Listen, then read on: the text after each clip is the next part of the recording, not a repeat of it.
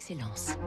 Donnons l'envie d'entreprendre au cœur des territoires avec la Banque Courtois, votre banque en région. Il est 6h58, Fabrice Lundi, le nautisme se met aussi à l'électromobilité. Vous en profiterez peut-être ce week-end. Ce matin, nous allons godiller. Une godille électrique sur l'eau qui sert à manœuvrer une annexe de bateau, une barque, un kayak, un optimiste, par exemple pour gagner un rivage. C'est l'invention de Temo à Nantes. Imaginez un tube télescopique d'une longueur jusqu'à 1m80 avec une hélice au bout, mue par un moteur électrique de 450 watts. Léger, pas plus de 5 kg, tenant dans une housse, manœuvrable à la main ou du bout du doigt. Pas besoin de fixer l'engin sur l'embarcation.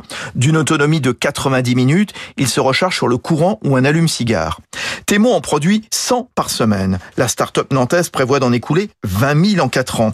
Un beau potentiel porté par cette tendance du monde du nautisme de se tourner aussi vers l'électrique. Alexandre Seux, le fondateur de Temo, qui en eut l'idée lors d'un tour du monde à la voile en 2015. C'est une mutation de marché. Euh, demain, tous les bateaux seront électriques. Demain, on veut faire des bateaux un peu plus gros, euh, tout à fait décarbonés aussi. Euh, et donc, on a sorti récemment le Temo 1000, donc avec un moteur de 1000 watts. C'est-à-dire qu'avec le 1000 watts, on peut faire une, une, une balade d'une heure et demie, deux heures sur une rivière avec une petite barre. L'électrique aujourd'hui est tout à fait logique pour des déplacements qui se font en petite vitesse. Temo vend de plus en plus à l'étranger. Désormais, 50% de ses moteurs partent à l'export.